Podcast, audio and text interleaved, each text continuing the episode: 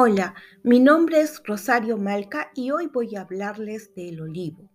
El olivo fue una de las primeras plantas introducidas desde España a las Antillas. Sin embargo, no logró aclimatarse al ambiente tropical. Posteriormente se logró propagar en México exitosamente con olivos provenientes de Valencia al puerto de Veracruz. Treinta años después del inicio de la conquista de los incas, el olivo llegó al Perú de la mano del acaudalado don Antonio de Rivera, quien se embarca en Sevilla en 1559 trayendo 100 estacas, de las cuales solamente tres llegaron en condiciones de enraizar. Estas fueron plantadas en su huerto y cuidadas celosamente por esclavos negros y perros guardianes. La historia relata que un día don Antonio fue, como de costumbre, a pasear por su huerto y descubrió que una de sus preciadas estacas de verde olivo había desaparecido. Y sobre este hurto existen dos versiones. La primera dice que fue a parar Arequipa, al valle de Camaná. La segunda dice que originó los olivares de Valparaíso en Chile.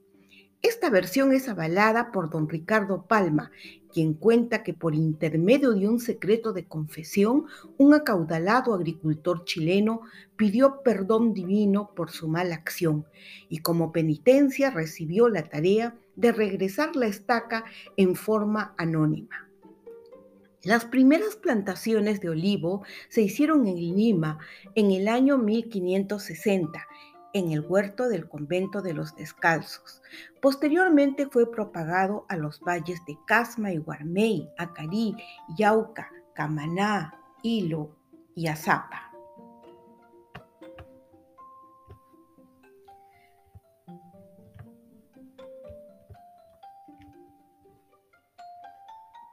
Aceituna es una palabra árabe hispánica.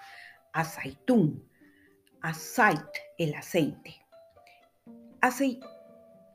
El cultivo demora nueve meses hasta la cosecha de la aceituna verde. Para obtener aceituna negra en rama es necesario dejarla madurar por dos meses. Para ser consumida como aceituna de mesa, la aceituna, sea verde o negra, debe ser procesada para quitarle acidez y darle la textura adecuada. La aceituna verde requiere ser tratada con una solución cáustica por un mes. El tratamiento de la aceituna negra es simple. Se deja reposando por 90 días en agua con sal. La aceituna de mesa constituye un alimento nutritivo y muy equilibrado.